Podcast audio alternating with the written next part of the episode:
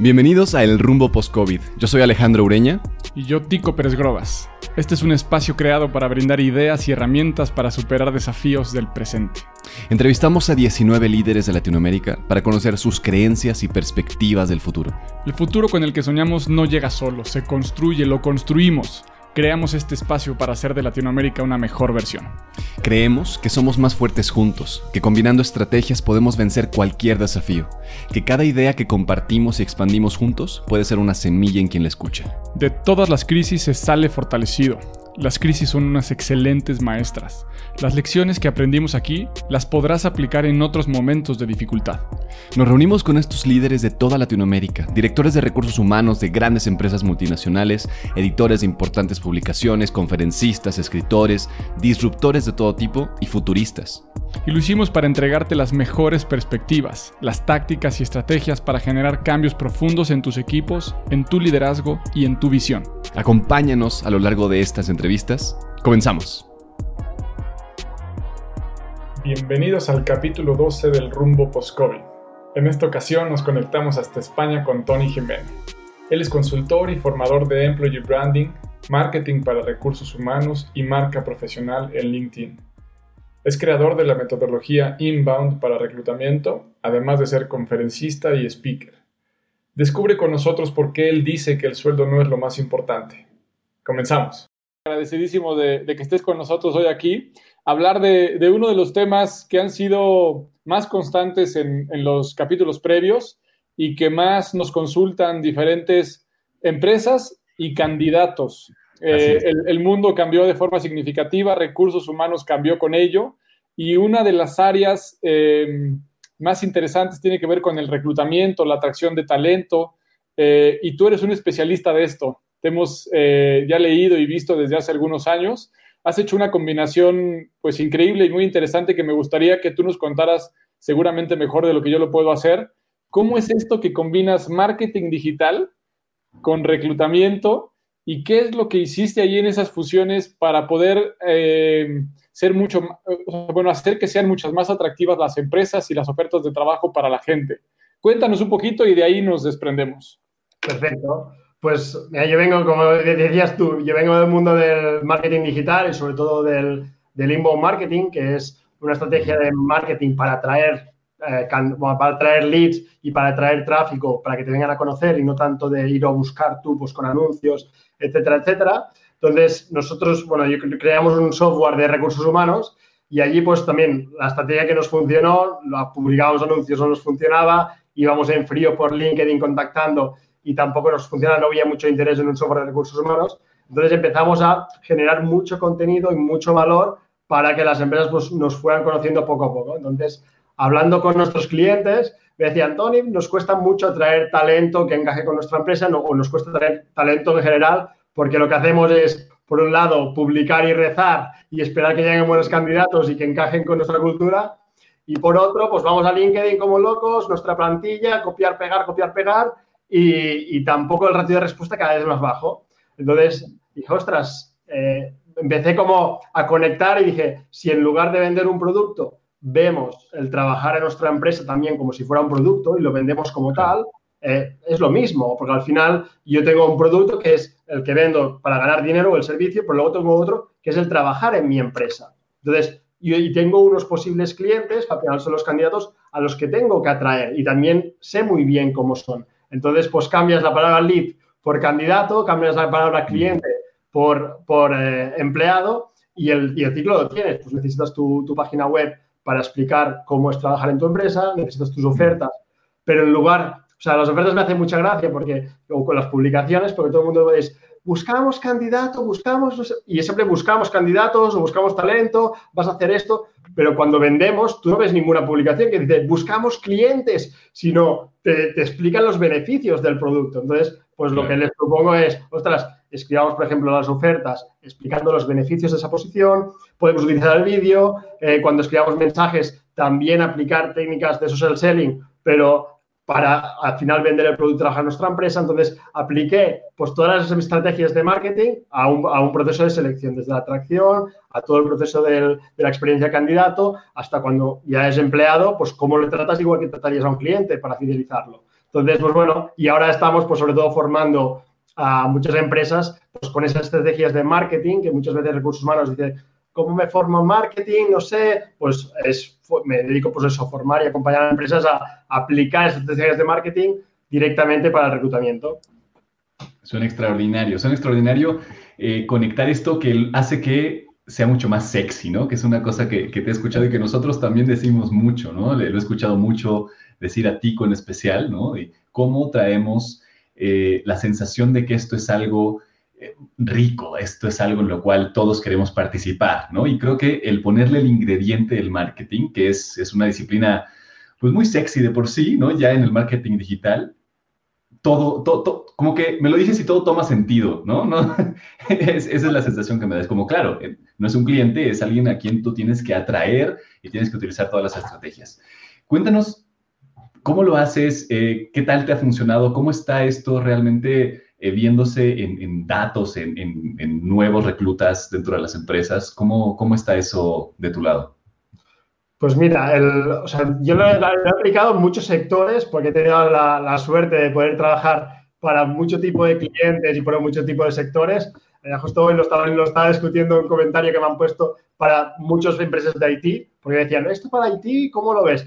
No, digo, esto para Haití es donde ha salido más la necesidad de hacerlo. De hecho, con los que hablaba siempre eran de Haití, porque decían, Tony, publicamos ofertas y no se nos inscribe nadie. Entonces, claro, la gente de Haití ha pasado que al sueldo les da, no, no es el factor más importante. Entonces, muchas veces no sabían que contarles o, les contaban milongas eh, porque no se ponían en la piel o no, no paraban a preguntar al empleado que está trabajando en mi empresa, ¿tú por qué estás trabajando aquí? ¿Qué es lo que más valoras? ¿Qué es lo que más, tú por qué no te irías nunca a otra empresa?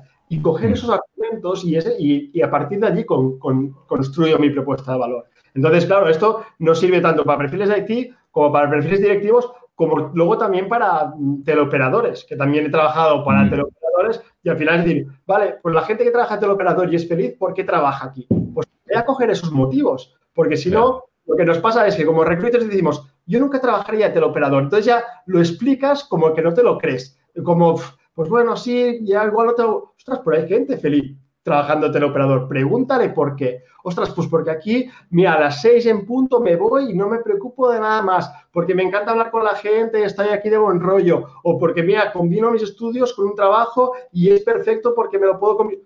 Ostras, pues pon en valor esos argumentos, porque aparte tú, tú querrás gente que venga a trabajar a tu empresa por esos motivos, no por otros. Porque es eso que nos pasa, que explicamos unas historias, pero luego cuando la gente entra, se encuentra otras y perdemos todos. Pues simplemente ha sido un fallo en la mm. comunicación y un fallo de transparencia. Entonces, es decir, ostras, si tu gente está trabajando por motivo A, B y C, explica motivo A, B y C y atrae gente que quiera A, B y C, porque quien no lo quiera y quien no le guste, que no venga, porque se lo va a encontrar luego. Entonces, yo me dedico a construir eso, a construir, a explicar esas propuestas de valor para cada tipo de posición, pero basado en lo que la gente de la propia empresa nos dice que valora de, estar allí. Entonces, claro, ¿qué conseguimos con esto? Uno, primero conseguimos muchas más inscripciones. ¿Por qué? Porque las ofertas son radicalmente diferentes. Eh, ¿Por qué? Porque nos centramos en los beneficios. No veo ninguna oferta nunca centrada en qué gana la otra persona de venir a trabajar con nosotros. Hasta los requisitos. O sea, los requisitos digo, tío, tú para triunfar en esta posición vas a tener que tener esto por este motivo, no que te lo exija yo, es para tu propio éxito. Entonces, claro, cuando cambias todo el storytelling de la oferta, centrada en los beneficios de la otra persona, la otra persona dice, yo quiero trabajar aquí porque nunca me habían explicado una posición así, estoy motivado antes de inscribirme y todo. Y es lo que queremos, es gente motivada. Entonces, conseguimos más inscritos, más rápido, porque la gente, y es los resultados que alucinaríais, ¿eh? Porque la gente ve esa oferta y dice, no me lo pienso me inscribo. Y tengo muy claro por la empresa que me estoy inscribiendo porque nunca antes había visto una oferta así. Y también le metemos el vídeo. Entonces, ya ves, esto del vídeo ahora nos viene muy bien porque como el proceso de selección va a ser en vídeo igualmente, ya es un primer contacto con la persona que va a entrevistar. Ya la veo. Veo un vídeo de ella explicándome la posición con su energía, con su manera de explicar. Entonces, me queda súper claro lo que voy a ver. Y luego también el ratio de adecuación al puesto es, sube muchísimo más. O sea, casi de, con clientes hemos conseguido más de un 50% de aumento del ratio de adecuación. O sea, cuando antes un 10% eran buenos, más de un 50% son buenos. ¿Por qué? porque das mucha información. A más información la gente se criba. Si yo digo, ostras, esto me flipa, me inscribo. Esto no me encaja para nada, no me inscribo. Pero si yo pongo funciones, si yo pongo, ah, vas a hacer no sé qué, vas a hacer no sé pues la gente, va, pues me inscribo para probar, para, probar, ya me explicarán luego.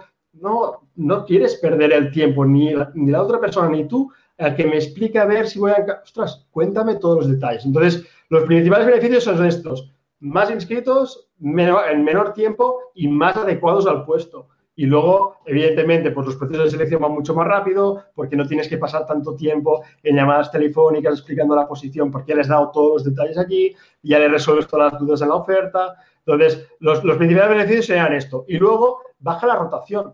¿Por qué? Porque, claro, la gente, como ya viene con toda esa información, ya sabe lo que se va a encontrar. Nunca vas a decir, ostras, no me esperaba esto. No, sí que te lo esperabas porque te lo he explicado muy bien. Entonces, ahora mismo no lo sabes. Ahora mismo no llegas el primer día, tienes muy claro qué harás, pero no tienes claro cómo será el entorno, cómo será nada. Entonces, mucha gente, pues, pues los primeros días o al cabo de un mes se va porque no le encajaba y ya se ponen a buscar otra posición. Entonces, eh, claro, al final es un tema de como cuando tú vas a reservar un hotel.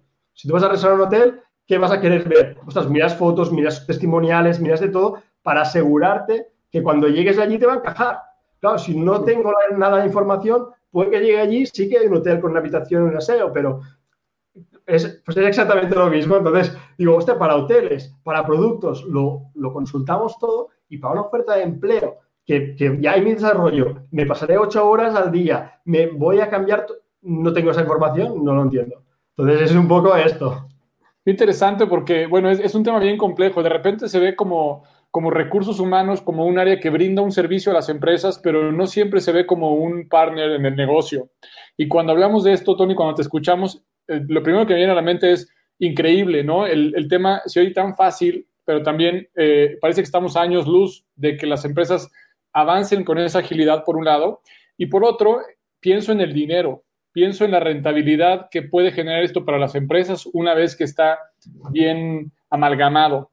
Y luego pienso en las causas que llevan a esto y me parece que estructuralmente, en la forma de crear a las áreas de reclutamiento, eh, desde ahí nace el error, ¿no? Cuando tú bonificas o premias a, una, a un equipo o a un reclutador por tener la plantilla completa y no por permanencia o por los resultados de los que ellos se dan, entonces tienes de repente a un área de, reclutamiento queriendo cubrir vacantes, para lo cual lo más usual es que mientan para poder ser atractivos y luego le avientan el problema a operaciones, porque yo ya cumplí, te traje a la gente operaciones o el liderazgo está mal, no los puedo retener y entonces parece que la culpa es de alguien más.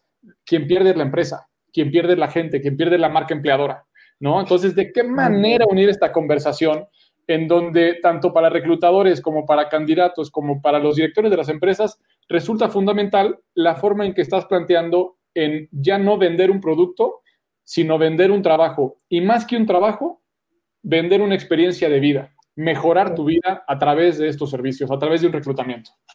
Exactamente, es que, es que has dado el clavo, es exactamente esto, pues nadie lo percibe así. O sea, es rollo, ostras, yo como persona quiero empezar a trabajar en una empresa donde yo me sienta realizado. Y al final este es mi propósito, ¿eh? Decir, ostras, eh, cuando tú trabajas en un sitio que te guste, que te gusta lo que haces y, o donde lo haces y, ostras, pero mucha gente no lo puede conseguir porque no hay la información. Y luego lo que decías tú, y de la manera que se recluta, es que tampoco, o sea, a veces reclutamos gente que no sabemos ni la cultura que hay en el equipo para la que estoy reclutando esas personas. O cuando contratamos agencias externas, headhunters, les paso el perfil con lo que van a hacer y esa persona me pasa gente a mí, pero no sabe ni cómo se trabaja en mi empresa, ni qué rollo llevamos, ni qué cultura, ni cómo es el equipo, ni qué necesidades exactas hay allí. Entonces, claro, recursos humanos es un, yo te paso gente, tú los verás en la última entrevista de los que te he pasado, porque claro, los otros ya ni los, ni los hueles. Entonces, es como, ya, ya todo está mal de un buen inicio. Es como si yo soy vendedor y el, y el de marketing me pasa cuatro leads, pero que, ningún lead es bueno realmente para vender. Pues claro, yo me conformo con el, con el menos malo, pero no con el que encaja perfectamente conmigo. Y al final, porque es muy difícil también convencer a la gente, porque la gente realmente buena o que lo tiene claro, pues si no tiene la información tampoco va a ir. Y que a mí me lo cuente un recruiter que yo sé, o un headhunter que yo sé que está en su mejor interés el venderme esa posición porque luego se lleva el fee y como decías tú y luego hasta luego, eh, pues tampoco me, me, inspira mucha confianza. Y luego, por el otro lado, mm. las personas también nos tenemos que hacer preguntas. ¿Cómo me gusta trabajar a mí? ¿En qué entorno? ¿En el, o sea, y ahora que, que se abre todo un poco más, es decir, yo tengo que saber en qué tipo de proyectos me, o en qué tipo de empresas, en qué tipo de equipos, cómo quiero ser liderado. Y, tiene que ser un match. Yo no puedo ir a, a, una empresa, a una entrevista, siendo un mendigo, no, dame un empleo. No, tienes que tener claro el por qué esa empresa te tiene que fichar. y tenemos que cambiar un poco la actitud nosotros también como personas de, forzar a las empresas a que me den respuestas, porque si no, vamos todos como, bueno, vamos a probar. Y ostras, probar, pero muchas veces cuando ya entras en un empleo te lleva dos años allí o tres y no te mueves y pierdes todo. O sea, y es como una, una, rueda que yo creo que tanto empresas como personas, como decías tú, Tico, tenemos que, que, cambiar el chip. Y luego los líderes, evidentemente, también involucrarse mucho más en, en temas de atracción de talento, en temas de eh, el, fichar nuevas personas, porque muchas veces lo vemos como ah, algo rápido, necesito la persona.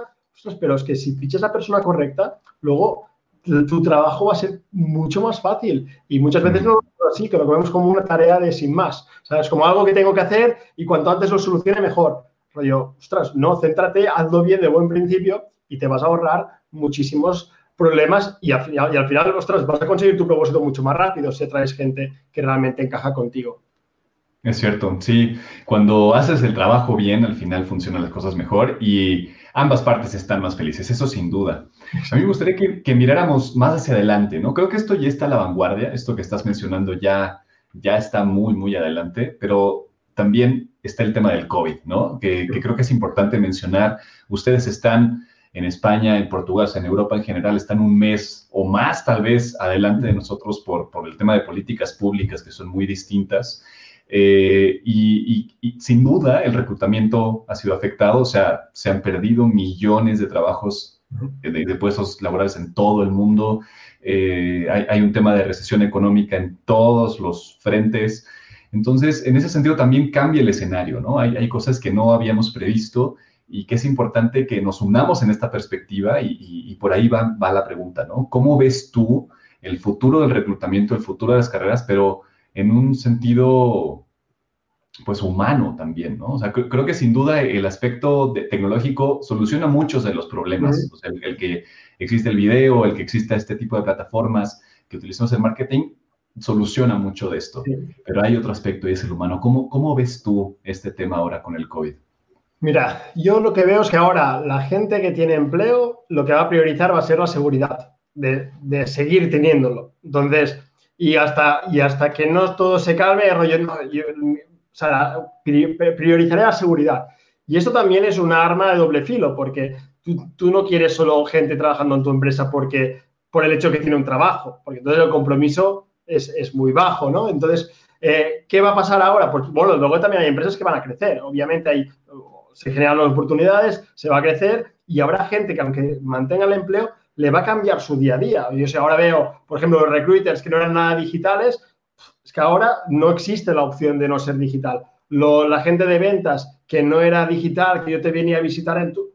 Es que la tarjeta de visita ya guárdatela para dentro de dos años, porque no sabemos, no, no habrá ferias, no, o sea, te tienes que adaptar. Entonces habrá el apartado de todo el mundo se tiene que, o sea, ha cambiado, ha cambiado el juego para todo el mundo no, ya no nos podemos apalancar en lo anterior. Entonces, a nivel de reclutamiento, evidentemente habrá empresas que, van a crecer, entonces, claro, el proceso va a ser todo digital y hay herramientas que te tienes que poner las pilas. Y también es, pues, todo lo que hablábamos hoy, que decíamos, ostras, el no tener mi employer branding, claro, yo no puedo llevar nadie a mi empresa a enseñarle la oficina, porque uno, la oficina igual ya no tiene tanta importancia y dos, eh, igual me tengo que plantear qué cultura quiero, tengo, y cómo hago la propuesta de valor. ¿no? Entonces, eh, yo creo que recursos humanos tendrá que eh, repensar un poquito cómo enfoca con la, oferta o con lo que explica, porque ya no solo la posición, sino cómo se va a trabajar aquí, todo lo que envuelve la posición, porque ya no, no hay nada hecho. ¿no?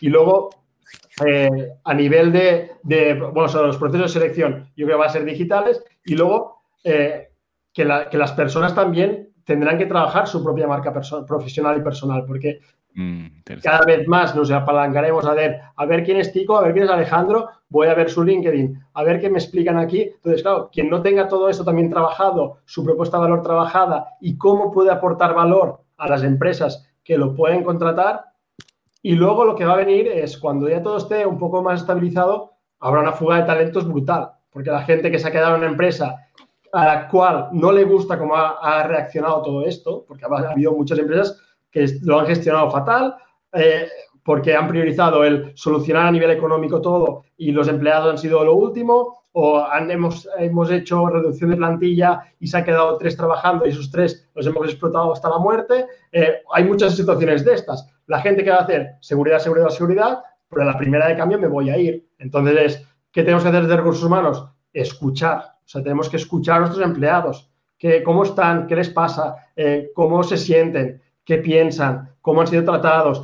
cómo ir a resolver eso, porque si no lo hablamos, es como una pareja que yo ya sé que lo voy a dejar y da igual lo que haga, que yo sé que lo voy a dejar. Simplemente estoy esperando el momento correcto. Entonces, yo creo que ahora desde recursos humanos más que nunca es cuando queremos atraer talento, preguntar a los candidatos qué dudas tienen y eso incorporarlo ya en nuestra propuesta de valor. Es decir, ostras, tengo dudas de cómo vamos a hacer no sé qué. Vale, pues esto ya lo incluyo en la oferta, ya lo publicamos en redes sociales, ya lo, ya lo hago parte de mi propuesta de valor y luego nuestros propios empleados eh, ayudarles al máximo a que tengan una experiencia positiva y, es porque si no, y, no intentarlo solucionar todo desde recursos humanos, que muchas veces queremos tener todas las soluciones, ostras, co-crea con tu equipo. Es, la gente no es tonta. Y si le dices, ¿cómo podríamos estar mejor ahora que todos estamos desde casa? La gente te va a proponer 50 millones de ideas. Tú tienes que ser un, facilitador de que esto pase. No tienes tú que pensar todas las soluciones para todo el mundo. Entonces, yo creo que es este el cambio que tiene que hacer recursos humanos, que ya no es yo te doy las soluciones, como hasta ahora, ¿no? De yo he pensado herramientas y las implemento.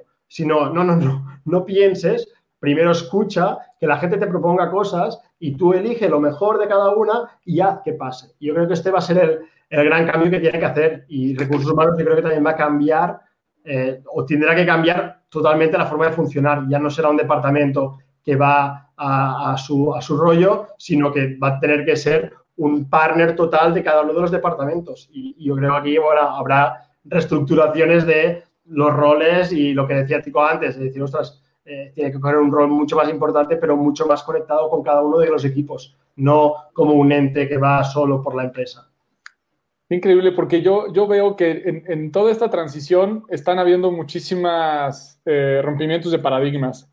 El primero, bueno, uno de ellos yo creo que tiene que ver con que hoy ya el juego no lo reparte la empresa, ¿no? Hace, hace tiempo ya la gente no le creíamos a las empresas, le creemos mucho más a las personas que están adentro de la empresa en términos de reclutamiento, de que nos den visibilidad de cómo es la compañía. Ahora, también desde el otro lado, creo que así como el colaborador puede estar diciendo, me quedo mientras tanto por algo de seguridad o de certeza o de confianza económica, pero a la primera que pueda me voy. Viene el otro lado donde la empresa también está mirando a sus colaboradores porque los que servían para poder producir algo, los que atendían una necesidad de, algún producto o servicio, quienes colaboraban adentro para una propuesta de valor comercial, posiblemente con el cambio de, mercado, con el cambio de producto incluso, ese mismo eh, equipo o esa persona hoy no tiene cabida en el nuevo equipo eh, como, un elemento clave. De modo que también se, se, va a dar en este sentido, yo creo que un draft, ¿no? En el sentido como de, del deporte. Creo que va a haber muchísimas empresas con vacantes, aunque ahorita esté con, como un poco contraído el mercado. Creo que las empresas van a poder eh, reconocer que hoy no tienen a la gente adecuada para la posición y para las demandas actuales y que la gente va a poder haber experimentado que no quiere permanecer en esta empresa o no está dispuesto en esta nueva empresa a hacer lo mismo que antes. Y coincido contigo en donde ya el tema económico no es el, determinante. Hoy da una cierta seguridad, da un respaldo, pero creo que el COVID, no sé qué piensan ustedes dos, igual me gustaría este, ponerlo sobre la mesa, pero ¿cuáles podrían ser los elementos, además de lo económico, que resulten después del COVID como los favoritos para los candidatos o para la gente al escoger una nueva compañía? ¿Qué se imaginan en ese futuro? ¿Quieres decir tú, Alejandro, te digo yo mi opinión? Dale, dale, vamos, a todos. Tú, primero, tú primero, ahorita digo yo. Para mí hay, o sea, hay como tres niveles, ¿no? Para tú estar comprometido con una empresa, que es lo que cuando hago proyectos intento tocar a los tres. O sea, tú hay primero un, un, nivel de qué, qué, me ofreces, luego está pues, el sueldo económico, pues luego hay todos los beneficios, ¿no? Que a veces hablamos, ah, flexibilidad, ah, conciliación, ah, pues bueno, todo este tipo de cosas que están muy bien, que son beneficios que a mí me ayudan a vivir mejor, pero no quiere decir que esté más a gusto trabajando. O sea, me lo haces más fácil cuando no estoy en el trabajo. Pero luego lo que la gente va a empezar a valorar o ya se dará cuenta de decir, ostras, igual quiero trabajar con gente con la que conecte o con la que me lleve bien o con la que eh, pensamos de la misma manera o todos empujamos para una misma misión, que muchas veces nos olvidamos de esto. Ostras, al final, eh, mira, me encanta el, el, paralelismo que has hecho tú con el deporte, es como somos un equipo. O sea, ¿cómo puede ser que no trajes a la gente de tu equipo o que ves que todo el mundo va remando a su historia? Pues, eh, y eso son las culturas de las empresas. Y yo creo que aquí hay unos valores que hasta ahora eran pósters. Eh, estamos centrados en el cliente, no sé qué, pero que nadie ni sabía cómo vivirlos, ni sabía que tenían esos valores como valores, porque al final, pues bueno, es, como el poco un postureo. Pero hay unos valores intrínsecos que la gente no, no los cuenta eh, pues, pues que la, gente va a decir, yo no quiero trabajar para una empresa así. Y, y, habrá gente que te digo, por temas económicos no podrá elegir, pero que si le sale algo se va a ir. Pero habrá otra que diga, yo no quiero trabajar en una empresa que valora esto, que valora lo otro, que, porque ahora saldrá todo eso a la luz y habrá, y habrá gente que valorará cosas distintas. Entonces, yo el tema de la cultura creo que va, va a ganar mucho, mucho peso. De decir, vale, aquí cómo se trabaja, explícame cómo se trabaja, cómo es la gente, eh, cuáles son las dinámicas de trabajo, para, yo sentirme bien y también sentirme que me puedo desarrollar en esta empresa y que quiero crecer con esta empresa. Porque al final un trabajo es lo que nos hace crecer también a lo profesional. Y luego está el tema del propósito, que también se habla mucho, pero al final es decir, ¿yo por qué estoy dedicando o dando mi esfuerzo y mis horas? ¿Para qué? ¿Solo para un sueldo? ¿Solo para que me paguen? o sea, ¿estoy alquilando mi tiempo? ¿O estamos aportando algo a alguien? O sea, es decir, yo quiero estar contento, si me gusta mi trabajo y lo hago, vale, muy bien lo haces y estás contento porque tú haces el trabajo que te gusta.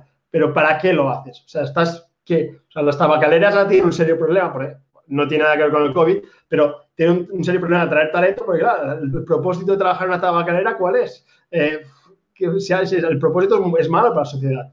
Entonces, las empresas necesitan tener un propósito de verdad, porque si el propósito solo es ganar dinero, y ahora veremos que aquí, pues las empresas que solo iban a ganar dinero serán las que han tratado fatal y a sus empleados porque han priorizado el ganar dinero. Entonces, la, gente que quiera trabajar para una empresa que, que quiera aportar algo al mundo y más, creo y espero ¿eh? que quieran trabajar en proyectos que digan, vamos a sumar fuerza, no sé, yo si me uno con gente es porque creo en lo que vamos a hacer, no me uno a un proyecto solo para, bueno, pues me pagan y ya está. Pues, hostia, eh, vale, te alquilan el tiempo, pero no, o sea, pero tú no, no utilizas para nada más tus habilidades. Entonces yo espero que la gente también se haga estas preguntas. A, mí me encanta esto y, creo que tiene que ver mucho con algo de lo que tú hablas en otros lives que te he escuchado, que es ponerse en la piel del candidato, ¿no? O sea, es, creo que una de las tendencias, una de las mayores necesidades es la empatía. O sea, es, justamente que la empatía se puede ver en muchas formas, ¿no? En, el cuidado de la gente, ¿no? En este tema que está creciendo muchísimo del wellness, del well-being, ¿no? El estar bien, que, que no solo importa el ingreso específico, sino el bienestar emocional, este, este salario emocional que recibes, que tiene que ver con muchísimas cosas y que cada empresa lo adapta de acuerdo a su cultura, ¿no? Creo que eso es muy importante, es contextual. Y, regresando al tema del equipo, ¿no? Eh, que creo que es, es perfecto en esto, el equipo no solo es sus jugadores independientes, el equipo no solo es su técnico, el equipo no solo es la leyenda que ha creado, sino todas las cosas juntas al mismo tiempo, ¿no? Eso es el equipo cada momento, ¿no? E incluso los fans, o sea, es que es justamente el, employer branding, ¿no? Es cómo, yo genero emociones en las personas que me miran. Entonces yo creo que yo, yo lo resumiría a que lo que viene es, o lo necesario es la empatía que se muestra en diferentes lugares, ¿no? A veces es difícil. Eh, y, ahí yo te preguntaría tu, visión, Tico, tal vez haciendo esta cosa así como rara, no, no hacer una pregunta directa así, sino también los dos. Eh, ¿Cómo podemos monetizar la empatía? Es una cosa rara la que estoy preguntando, pero en el sentido de cómo podemos hacerlo redituable, cómo podemos hacer, que creo que mucho tiene que ver con lo que está diciendo tú, Tony, ¿no? De, de generar estrategias como de tratar de obtener al, candidato adecuado eh, de una forma adecuada, pero ¿qué más, no? ¿Cómo podemos hacer esto para que funcione para ambas personas? La verdad es que no lo había pensado. Está bueno el tema de, pensar en voz alta y, transmitiendo en vivo, ¿no? Eh, pero, a ver, pienso dos cosas. Así, lo primero que me vino es la empatía debe estar centralizada en la gente que ya está en la empresa.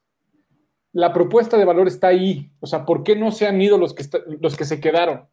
Entonces, si entendemos bien ahí, tenemos algo que ofrecerle después a los otros. Porque no me imagino ninguna empresa ni, ni a nosotros en la nuestra queriendo contratar gente para entenderlos. No, ni madres. Yo quiero que me entiendan a mí. O sea, yo quiero que vengan al equipo a hacer lo que tenemos que hacer. Pero si no sé qué quiero hacer, si no sé a dónde quiero ir, si no sé qué tenemos que lograr, si no dejo claro el sueño que tenemos, nadie lo va a poder hacer con nosotros. Entonces, la empatía es con uno mismo. A ver, ¿qué quiero, cabrón? O sea, ¿con qué sueño? ¿Qué me, qué me levanta de la cama todos los días? No a vivir, a trascender, a dejar un legado. Porque yo quiero gente que venga a entenderme a mí a luchar contra el mundo por eso. No me importa tanto él, o sea, me importa lo que hagamos juntos, pero no él, que ni lo conozco. ¿Qué piensas, Tony? Exacto. O sea, yo el, tema de la, de la, empatía como recursos humanos, o sea, lo veo, pero es que al final es súper monetizable porque al final lo que, decía Tico, o sea, cuando empiezo un proyecto, yo voy a empresas y en las formaciones y yo no tengo ni idea de cómo es la gente que trabaja allí. Pero digo, es que, ¿cómo lo voy a saber? Preguntándoles. Y les digo, vale, dime las personas que te gustaría clonar. ¿Y cuáles son de tus empleados aquellos que dicen, ojalá todos fueran como él? Porque les, le voy a preguntar a él, ¿y por qué estás tan motivado trabajando aquí? Pues por esto, por lo otro, pues no sé. Ostras, pues dedícate a explicar solo esto, porque quieres más gente como este. Perdón. Entonces, quieres más gente como este. Cuenta eso, no cuentes todo lo otro, porque las personas que, o sea, no solo una persona, te diría, al menos entrevista tres de, un mismo departamento posición, pero si tú tienes 100 empleados y dices, ostras, es que estos cinco son la, son la leche, son, me, encantaría que todos fueran como ellos, pero averigua por qué, qué habilidades tienen, por qué les gusta tanto lo que hacen y eso, simplemente escuchando a esos, te dará las claves de cómo hacer una mejor selección. Pero, porque muchas veces es, no, esa posición necesita, pregunta a la gente que está trabajando ya allí que necesita. Porque, o sea, cuando yo hago estos ejercicios y hacemos el ejercicio de candidata y persona, que son entrevistas uno a uno, la gente de recursos humanos alucina, porque dice, es que nunca había tenido una conversación tan honesta con alguien. Y al final digo, es que son gente que les gustan las personas y hacen de todo menos hablar con las personas. Es decir, todo esto son procesos, pero nunca se ponen a hablar con personas. Es decir, ¿y a ti qué te mueve? ¿Qué te motiva? ¿Qué te falta? ¿Cómo podríamos hacer esto? Ostras, dame ideas de cómo. Y nunca, este, este approach no lo he visto nunca. Siempre es, no, no, y nosotros vamos haciendo y recursos humanos está en su burbuja, pero nunca baja a hablar con nadie, ni con los candidatos cuando están en entrevistas, ni con sus propios empleados para definir posiciones, ni para saber cómo están. Es decir, pero vosotros, ¿cómo? O cuando implementan algo, bueno, pasa mi feedback en esta encuesta y pon... Y, vale, pero es que nunca hay conversaciones de nos sentamos, ¿qué pasa? ¿Cómo, lo ves? Y vamos a co-crear juntos, ¿no? De, entender. Entonces, yo creo, además que nunca, es decir, es, uno, es una actividad súper chula. Ejercicios con las empresas, todo el mundo termina hiper encantado, tanto la persona que es entrevistada como el entrevistador, terminan todos cargados de energía, porque claro, estás hablando, ¿tú por qué estás feliz aquí? ¿Qué es lo que te mueve? ¿Por qué no te vas a otro sitio? ¿Qué es lo que más valoras de tus compañeros? Eh, ¿Cuáles habilidades crees que se requieren para triunfar en esta posición? a la gente, uno le encanta, muchas veces, ostras, yo hago una entrevista hasta una persona llorando de la emoción, decir, ostras, nunca me había planteado que me gustara tanto trabajar aquí.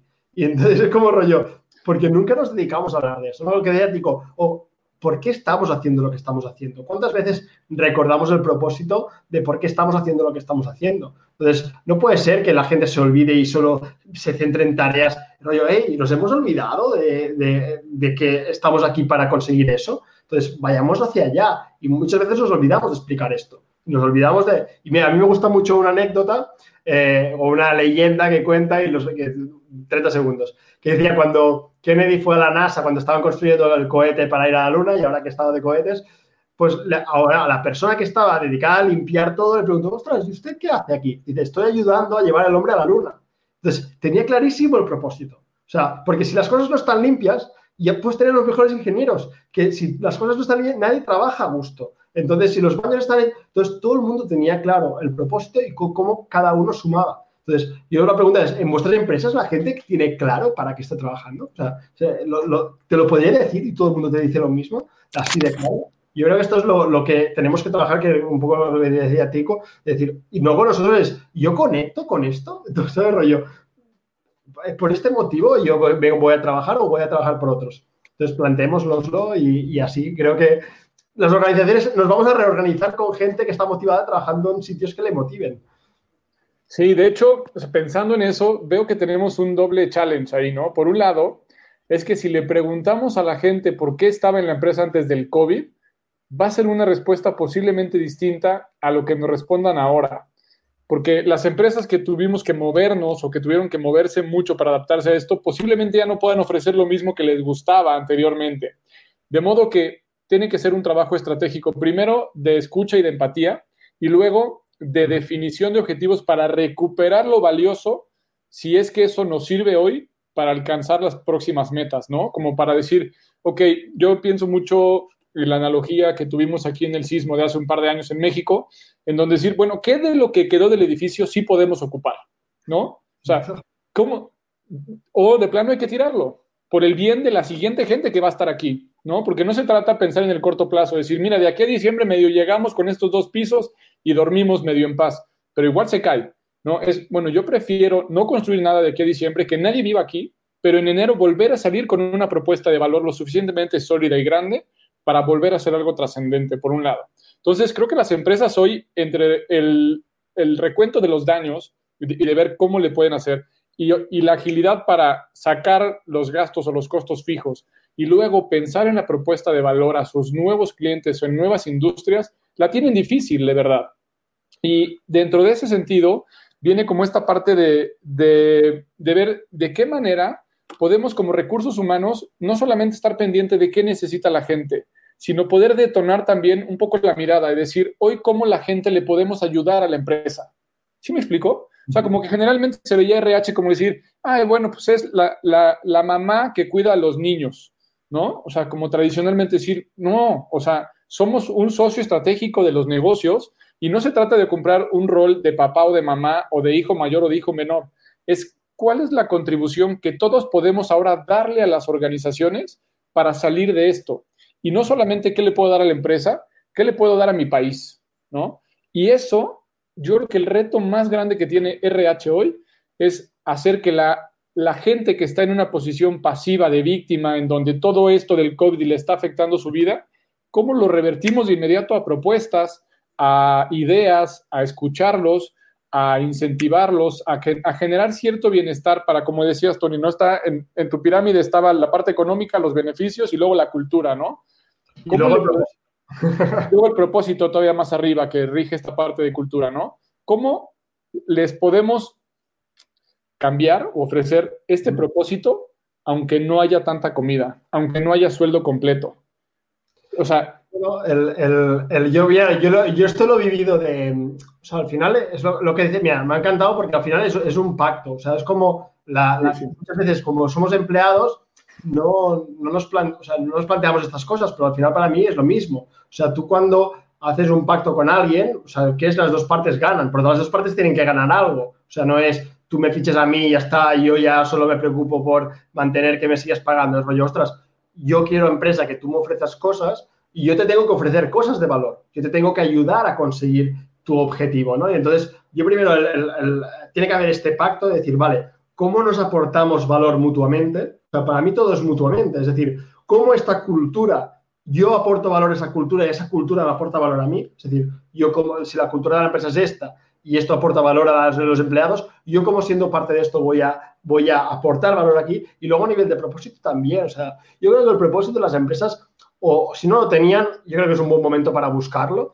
y al final es decir, mira, si estamos a gusto con las, con las personas que estábamos trabajando, vayamos a construir juntos cómo lo bajamos. O sea, al final el propósito es Mm, vale, hacemos esto para esto. ¿Cómo lo hacemos? Lo puedes hacer de 500.000 maneras. Entonces, es construye con tu propia gente. Y habrá gente, ostras, ahora mismo, yo qué sé, habrá, gente que dice, ostras, nuestro producto solo se vende en físico. Pues vayamos a, ¿cómo lo podríamos hacer? Si tú empoderas a la gente y le dices, vale, vayamos a pensar cómo lo podemos hacer eh, y no solo nos centramos en cuánto me pagas ya por el que la hora extra esta. O sea, si, si estamos en la hora extra, es que ya, ya estamos en un mal sitio. O sea, no, yo también con mis clientes al final les digo, yo no quiero un fee de hora, yo quiero un, que te aporte valor. O sea, no, no, porque me solo me puedes pagar cuatro, me quedo, o sea, yo al final lo que quiero es que esto salga bien, que me hace feliz, que te, funcione y hemos terminado. Obviamente pactaremos algo económico, pero también igual que pactaremos de cómo yo crezco en tu empresa y cómo tú creces conmigo. Y al final es, esta propuesta de valor es la que muchas veces la gente no tiene clara. O sea, va a entrevistas a, pasar la entrevista, pero no porque tenga una propuesta de valor clara para la empresa. Entonces, yo también, la gente que se va a buscar un cambio de carrera, la gente que va a buscar un cambio de empleo porque no tiene empleo, tiene que pensar, pero da igual la posición que tenga. Es, si yo soy camarero y, voy a entrevistarme para el bar ese, yo ya tengo que pensar, yo ese bar, cómo al dueño le puedo aportar valor desde el momento que entre y diga, mira, tú haciendo esto, esto, esto, y yo aquí puedo aportar esto, que le pete la cabeza. Nunca vamos así. Yo, no lo entiendo. O sea, si yo soy de, por ejemplo, voy a una empresa, miro su página de empleo, miro sus redes sociales, miro sus ofertas y le digo, mira, te puedo aportar valor en esto, esto, esto, esto, porque clarísimamente puedes mejorar por aquí. Si no lo haces conmigo, fantástico, pero que sepas que tienes eso para mejorar. Claro, ya es una conversación totalmente distinta. No es, a ver, tus años de experiencia. Entonces, nos tenemos que centrar tanto empresas, en eso, y ahora es un buen momento de decir, mira, por las personas que se quedan, ¿Cómo creéis vosotros que podéis aportar valor aquí? ¿Y qué, rol venís a jugar? Entonces, yo sé que ahora mismo, seguramente aquí en México, aún todo el mundo está con el agua en el cuello, rollo, eh, solucionando y apagando fuegos, es obvio, pero ya tenemos que ir mirando de decir, vale, pues luego ya nos vamos armando con estrategias y con charlas estas va bien para inspirarse, o sea, no tenemos una receta para todas las empresas, pero para inspirarse y decir, ostras, igual sí que tenemos que pensar en este tipo de cosas, igual sí que tenemos que involucrar a la gente, igual sí que tenemos y empezar a hacer cosas distintas. Yo creo que ahora es un buen momento para decir, mira, es restart, pero no volvamos a lo mismo, porque es que lo mismo ya, ha cambiado todo, entonces vayamos a repensarlo entre todos y, aquí los empleados tendrán que demostrar, o sea, que, que pueden aportar valor, porque si no, la gente que no quiere aportar valor tampoco lo quieres en tu empresa. O sea, por mucho que ha estado muchos años, por mucho, porque ya no aporta valor, ¿no? Y al final en, el deporte está clarísimo esto. O sea, que si alguien nos rinde, pues te queremos mucho, pero va a venir alguien que quiera rendir más. Y a veces con las empresas no, actuamos de esta forma y, y, debería ser así. Y no pasa nada. O sea, no todo el mundo puede jugar a primera división toda su vida. Entonces, pues vete a buscar otro proyecto que seas más feliz y te ayudo si quieres a buscar otro proyecto. Pero lo tenemos que empezar a ver así también, porque si no, eh, vemos como que, el, que alguien deje la empresa o que echemos a alguien como un Cristo de un drama, mm. pero lo tenemos que normalizar y más ahora. Es decir, pues bueno, pues ha cambiado todo. Eh, ¿Cómo te podemos ayudar? Te podemos dar recomendaciones, te podemos eh, guiar, te, quieres una formación en cómo hacer, utilizar tu LinkedIn y ayudar a esa persona que encuentre otro proyecto para nosotros traer gente que nos va, aporte más en el nuestro. Y yo creo que esto también lo tenemos que normalizar, porque ahora va a haber mucho movimiento y, tenemos que normalizar el que haya gente pues, que, como decías tú, ha cambiado la empresa, ha cambiado la cultura, ha cambiado la forma de trabajar y que no encaja y que no va a ser feliz. Entonces, hablemoslo, o sea, es como una relación, es, mira, no estamos bien, ¿qué hacemos? ostras, pues mira, ahora me reactivo gracias por el, pues vale, o no, mira, no funciona, no funciona, pues, pues vamos a ver cómo lo, cómo lo hacemos y te ayudamos y, lo, terminamos bien. Entonces yo creo que ahora es, va a ser un poquito esto, el, tener conversaciones con la gente de forma honesta, igual de forma que nunca la han tenido, o sea, de, decir, venga, ¿cómo nos aportamos valor mutuamente? y solucionarlo como personas.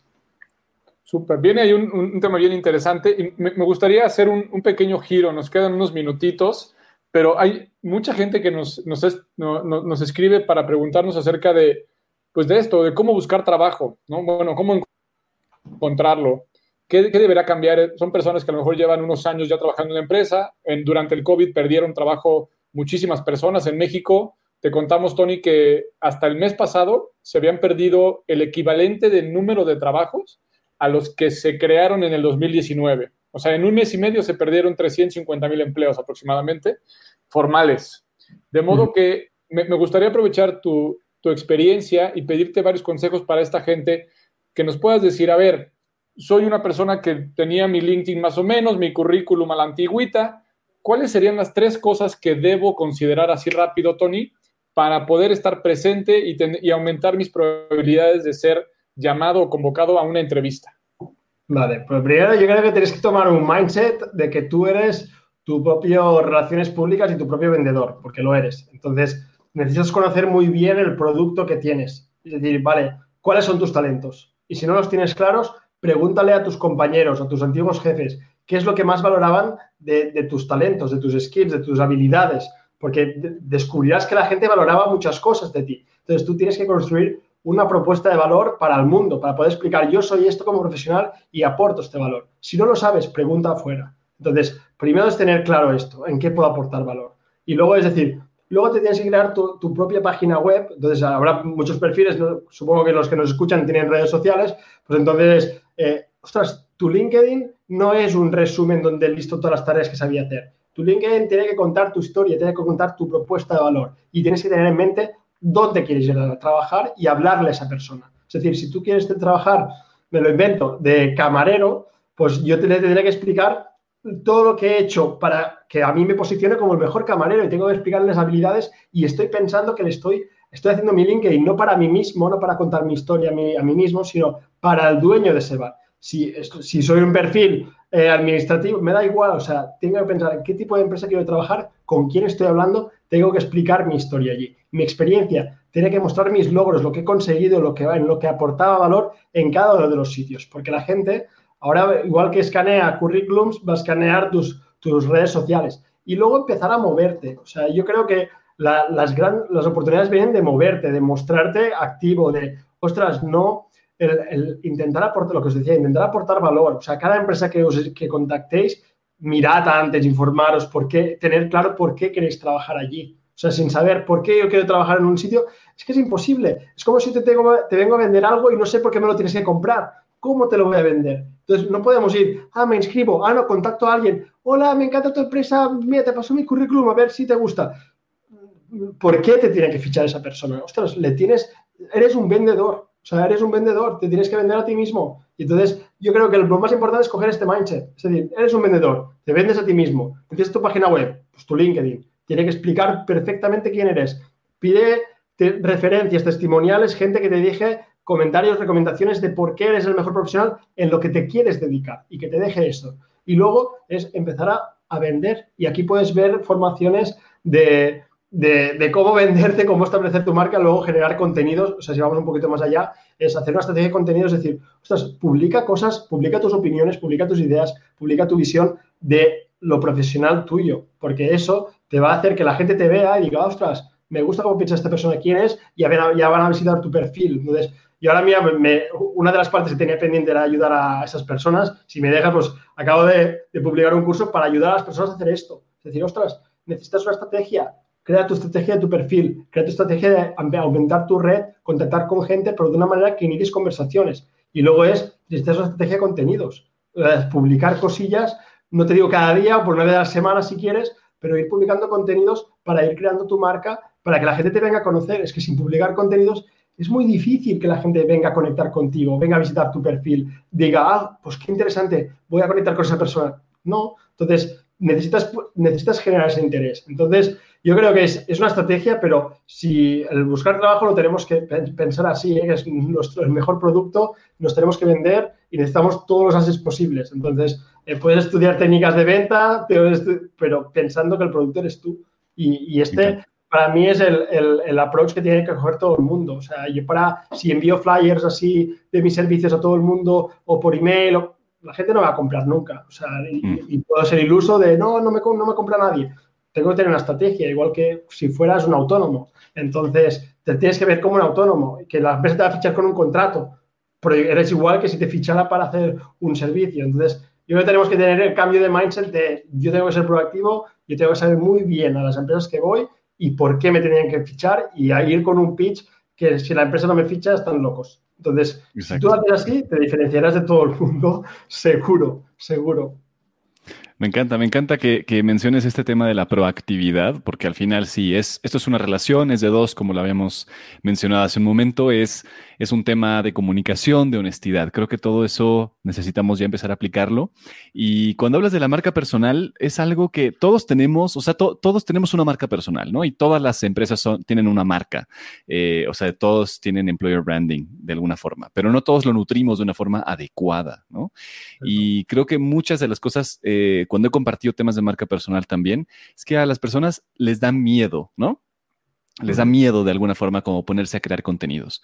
Y yo una cosa que escuché en un momento eh, respecto a ventas es que tú tienes que saber que tu servicio o tu producto, que en este caso eres tú mismo, es como es algo tan, tan importante, es algo que las personas necesitan y que realmente si no las tuvieran en su vida, entonces es como si les estuvieras fallando de alguna forma, ¿no? Entonces es una confianza plena y creo que necesitamos un autoconocimiento radical, no solo de nuestras habilidades, sino también de de este mundo digital, ¿no? O sea, es un autoconocimiento personal y un autoconocimiento de tu persona digital, que son dos cosas separadas, ¿no? Y, es importante tenerlas en cuenta.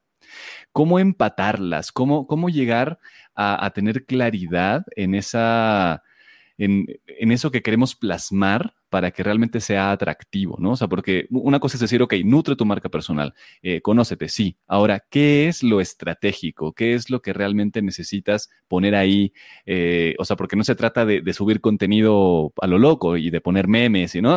o sea, por decir algo muy exagerado, pero, ¿qué, dirías de eso? El proceso es exactamente el mismo, igual que, que, que yo decía a los recruiters, tienes que conocer a a tu candidate personas, a entrevista empleados que te gustaría clonar, pues tú tienes que conocer a quién estás hablando. O sea, la empresa que te tiene que fichar, ¿qué necesita? O sea, o la persona, tú ya sabes por la gente, y si no, habla con, si te quieres trabajar en un departamento de marketing, intenta conectar con directores del departamento de marketing de empresas similares a las que quieres trabajar y pídeles cinco minutos o les pides, ¿tú qué es lo que buscas en, en un candidato que posible para trabajar en tu equipo? Y que, te diga lo que tu cliente potencial valora. Y entonces construye tu marca pensando en lo que el otro necesita. No es construir mi marca, lo que te decía antes. Yo no explico lo que a mí me gustaría explicar y monto un perfil allí y estoy súper feliz con él. Tiene una estrategia. Entonces, yo tengo que hablar al que me va a comprar y le tengo que explicar claramente. Y esto, mira, pongo un ejemplo muy tonto, porque se entiende. Yo si voy a comprar, soy un vendedor de coches. Si me viene una familia, yo tengo un coche le voy a explicar, mira el espacio, poner la sillita, la seguridad, no sé qué. El mismo coche, viene una persona joven, le voy a explicar cosas distintas y el coche es el mismo. O sea, se le va es, exactamente igual, pero lo que le cuento del coche lo adapto según la persona que estoy hablando. Pues lo mismo que a veces hablamos de adaptar el currículum, pero tu perfil de LinkedIn tiene que estar adaptado a la persona que estás haciendo. Luego, cuando publicas contenido, yo primero es, no te obsesiones en que sea perfecto el contenido, ni, no digas, no, no soy muy experto. alguien va a aportar valor, alguien. O sea, eh, siempre hay gente que sabe menos que tú. Pon, eh, si le pones cariño de querer enseñar, querer aportar valor a la gente y no solo publicar, a alguien le va a servir eso. Y te, vas, te, llevarás una sorpresa cuando, cuando lo hagas. Y luego es eso, publicar contenido que aporte valor a la, a la persona que quieres llamarle la atención. Al final es es un poco lo que ya que, lo tenemos. Yo siempre hago el paralelismo cuando hago estas formaciones con buscar pareja. Cuando buscamos pareja, todo el mundo lo tiene claro. Yo cuando ves a alguien en Instagram que empieza a colgar fotos en bikini o sin camiseta, eh, no sé, ya, vale, esta persona está intentando ser más atractivo. ¿Por qué? Pues porque está buscando pareja, ya, sabe que tiene que publicar fotos, ya, tiene una estrategia en la cabeza sin, sin saberlo. Entonces, esto es exactamente lo mismo, pero cambiamos Instagram por LinkedIn. Entonces, es decir, ¿Qué puedo hacer para ser atractivo para la gente que yo quiero ser? Y, tenemos que ser proactivos, como decías tú, porque es lo mismo. O sea, ¿a qué no esperamos a que me venga mi pareja quedarme sentado en casa? Pues porque nadie va a venir a llamar a mi puerta, hola, ¿qué tal? Pues en el empleo lo mismo. ¿A cuántas horas nos pasamos en Instagram? Ostras, pues pásate las mismas en, LinkedIn, conectando con gente, intentando hablar con gente, porque es la forma, es que no hay otra forma. O sea, no, la, gente, y aplicando ofertas es lo último que deberías hacer. Porque la oferta te, da la pista de qué empresa está, que está contratando, pero vete a buscar a la persona, analiza la empresa y piensa cómo puedes aportar valor y empieza a contactarles. Y a inscribirte a la oferta es lo último. Pero no puedes, no, es que no tengo tiempo, me voy a inscribir a todas. No va a servir para nada esto. Entonces, eh, tenemos que cambiar el chip y es como, tío, vas a ligar, eh, pero es, vas a ligar con una empresa para que te quiera para, para trabajar. Entonces, tienes que, tienes que construir toda tu estrategia como si fueras a ligar y, es así. Bien, pues hay, muchísimo que, tomar de esto, te lo agradecemos muchísimo. Ya decía Leo Piccioli en el primer capítulo, ¿no? Que buscar trabajo es un trabajo. Y creo que hoy, en el momento más avanzado de, la serie, toma, toma mucho sentido. Y también tenemos unas tradiciones, Tony, en, nuestra serie del post-COVID. Eh, en este rumbo post-COVID le hacemos cinco preguntas a cada invitado. Eh, lo que te pedimos es que nos ayudes con la respuesta a la primera psicoanalítico de asociación respuestas buenas ni malas. Eh, lo único que queremos es que las primeras cinco preguntas que te vengan a la mente nos ayudes pues. Te, lanzo la primera y con las Alex. Claro. Te, te, veo un poco cortado. ¿Tú lo ves también, Tony? Sí, también lo escuchaba cortado. Lo iba, lo deduciendo lo que me iba diciendo. Tal, vez decías, ya es la hora. Eh, Tico, te, perdimos un poco. Vamos a ver si regresa en un momentito. A ver, démosle un momentito. A ver si regresa. Pero bueno, era básicamente hacemos cinco preguntas de asociación libre, ¿no? Eh, y a partir de esas preguntas eh, hacemos una sexta ya más, de, más compleja. Puedes hacer lo que quieras, ¿no? Pues la idea es que sean como más breves. Se nos quedó, se nos quedó trabado, Don Tico, pero te voy a hacer las preguntas. Ahí viene, a ver, a ver si se está, se está actualizando. Ahí estás, Tico, ya llegaste. Vas, te, voy, a, te voy a hacer las la primera ya Regresé. ¿Quién sabe qué pero no te preocupes. Voy con la primera. Entonces, ah. primero es, ¿en qué piensas cuando escuchas la palabra futuro, Tony? Venga. ¿En qué pienso cuando veo la palabra futuro? En, un optimismo, o sea, en, que todo va a ir a mejor y que como muchos proyectos, muchos sueños, muchas historias por hacer. Genial. Venga, Tico. ¿Estás por ahí? ¿Sí, nos escuchas? Buenísimo. Vamos a ver con la segunda. Sí, ¿cómo imagino? No te he escuchado, Tico. No, no se te ¿Cómo, ¿Cómo imaginas el trabajo post-COVID? Pues mira, yo me lo imagino eh, y espero que sea un, poco más, que la gente se sienta más realizado con el trabajo que va a hacer, más agradecido y que, y que con que quiera aportar más valor. Perfecto. Voy a seguir, voy a seguir con las preguntas entonces. ¿Cuáles crees que van a ser las características más importantes de los líderes después del COVID? Yo, mira, yo creo que va a cambiar un poco la figura del líder y que se entienda más como un entrenador de fútbol, o sea, que tiene que hacer jugar bien a sus, a sus piezas, o sea, a sus, a sus personas del equipo. Entonces, para mí el líder va a ser la, persona que, sepa entender muy bien cómo se sienten las personas que están en su equipo y cómo les puede ayudar a que consigan su mejor. O sea, no es él el líder por el hecho de que triunfar él, sino es cómo yo hago que mi equipo triunfe y triunfemos todos como equipo. Y para mí esta es la, gran diferencia que hasta ahora era todo, no, liderazgo, pero yo me llevo los méritos, yo creo que ahora tiene que cambiar, todo mucho más llano y es decir, vale, yo tengo que hacer que este equipo produzca y llegamos a los objetivos todos juntos. Y, esto va a ser como lo veo ahora mismo. Genial, extraordinario. La siguiente es, ¿en qué crees que deben de poner más atención las, empresas hoy y después del COVID? Pues mira, yo te diría a nivel de, lo mío, de reclutamiento, en, explicar cómo son, en, definir muy bien su propósito, sus valores, su cultura y en explicarlo. Porque es que si no, es que es imposible, si ya empieza mal el, reclutamiento, es imposible que el resto salga bien, es una lotería. Entonces, para mí es centraros en todo lo que hagáis, comunicar mucho, o sea, primero escuchar mucho a vuestros empleados eh, y luego comunicar, comunicar mucho, porque la gente eh, quiere saber y quiere investigar y, no quiere incertidumbre. Entonces, eh, para mí las, los recursos humanos, tanto internamente como externamente, tendrán que comunicar lo que realmente es importante. Cómo se ve un propósito para la, para la gente, para que lo viva, cómo es la cultura, explicarlo hacia afuera para que la gente atraigamos gente y, para la gente de dentro para que lo viva y para que sea consciente de qué valores tenemos y qué cultura tenemos y seamos coherentes con todo esto.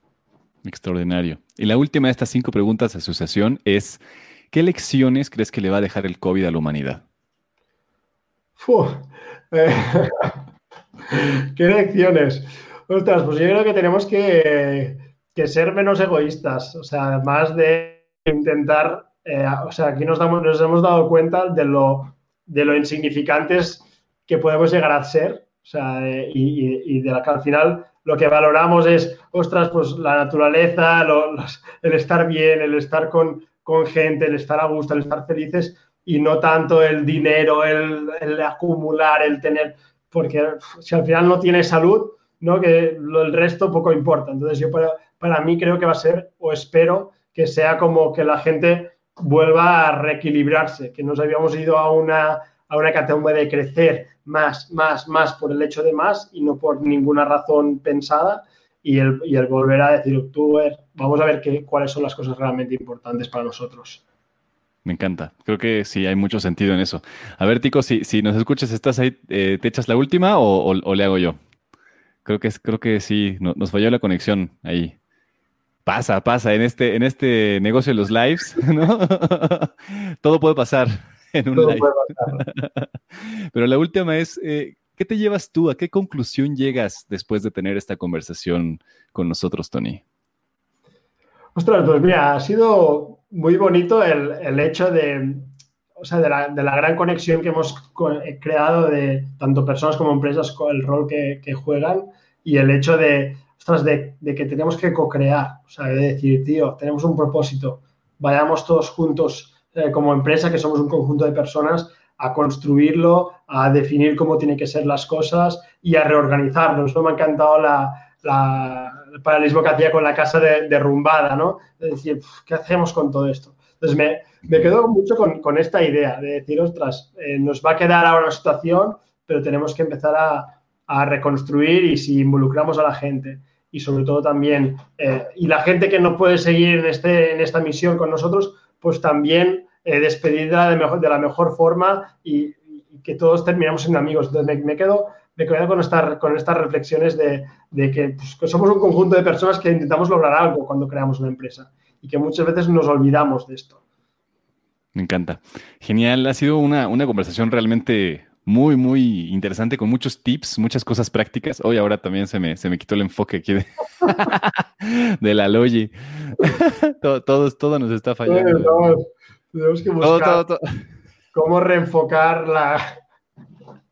Cómo reenfocar la Logi. Sí, ¿eh? porque ya después llega. Pero bueno, te agradezco muchísimo por este tiempo. También, eh, ¿cómo, te pueden encontrar, Tony, los que quieran em, dirigirse a ti? Hay algunas preguntas acá en los comentarios que tal vez tú, tú podrías después comentar. Hay algunas directamente para ti, eh, pero ya, creo que nos extenderíamos mucho para que las contestes ahí después. Ah, si me dejan, les contestaré mañana por la mañana. claro, que sí, sí, sí. Eh, pero ¿cómo te pueden contactar? Por la mañana. Entonces me pueden encontrar por LinkedIn. O sea, la mejor forma es por, por LinkedIn. mi perfil, pues verán toda la información, también verán pues, los cursos que voy haciendo, tanto para recruiters como para profesionales. Y encantado de que me contacten, de conectar y, de si les puedo aportar valor, pues evidentemente estaré más que feliz. Extraordinario. Tico, Tico manda también ahí sus, felicitaciones, a ver si, si lo logra en, voz. Bueno, a ver si, si, me oyen por aquí. Este, Tony, mil gracias por estar por acá. Eh, continuaremos la plática y esperamos muy pronto tenerte en México, hacer algo en, conjunto y que podamos eh, cada vez impactar a más personas y viendo como esto que no hay barreras, sino solamente las que nos podamos poner cada uno individualmente. Me encanta el optimismo con el que nos transmites esta información y te mando un fuerte abrazo hasta Portugal ahora y nos vemos pronto. Pues igualmente, gracias a vosotros por contar conmigo, por organizar estas cosas que creo que a los recursos humanos le viene bien inspiración y que las cosas se pueden hacer diferente y de una forma mejor. Entonces, pues también gracias a vosotros, mucho ánimo a todo el mundo y con optimismo, que creo que es lo que la actitud que necesitamos. Así es. Muchísimas gracias a todos los que se unieron a, este live y a todos los que van a ver la están viendo la repetición. Nos vemos en el próximo. Gracias Tony, gracias Tico. Hasta el siguiente. chao, Chao.